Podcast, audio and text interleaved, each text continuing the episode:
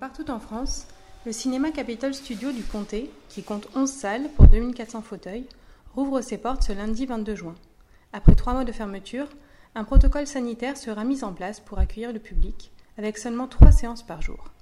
Pour autant, René Cross, le directeur du multiplex, reste perplexe quant à la programmation proposée. Reportage Alexandre Guy.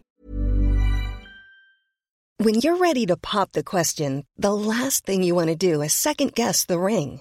At Bluenile.com, you can design a one of a kind ring with the ease and convenience of shopping online. Choose your diamond and setting. When you find the one, you'll get it delivered right to your door. Go to Bluenile.com and use promo code LISTEN to get $50 off your purchase of $500 or more. That's code LISTEN at Bluenile.com for $50 off your purchase. Bluenile.com code LISTEN. Tout notre personnel aura des masques, masques et visières. hein, euh, on peut avoir les deux, on peut en avoir qu'un selon la distance par rapport au comptoir. Euh, le public n'est pas obligé d'avoir de masque, c'est seulement recommandé. Euh, Les salles, la jauge, ça sera 50%. Euh, après de l'hydroalcool, hein, évidemment, euh, sanitaire, euh, à l'entrée du cinéma, euh, les gants pour le personnel. Les, les mesures sont vraiment liées au public, évidemment, mais euh, c'est seulement recommandé pour le, Oui. pour le public. C'est vraiment aussi pour le personnel. Euh, et puis, on fait moins de séances. Et donc, ça va nous permettre de faire, un- on ouvre sur les- toutes les salles, on fait moins de séances. Et ça va nous permettre aussi d'avoir un, nou- un renouvellement d'air plus important. Notre problématique, c'est plus, comme peut-être je l'ai déjà dit, les films, Ouais, puisque la là, c'est ça?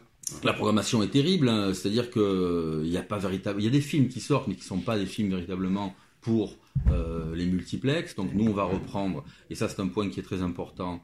euh, de Gaulle et La Bonne Épouse, qui sont des films qui étaient là euh, au moment du, confinement, mais qui ont eu l'intelligence, la force, la volonté et puis surtout le, respect vis-à-vis des exploitants euh, et des producteurs et des distributeurs euh, de ne pas passer en VOD.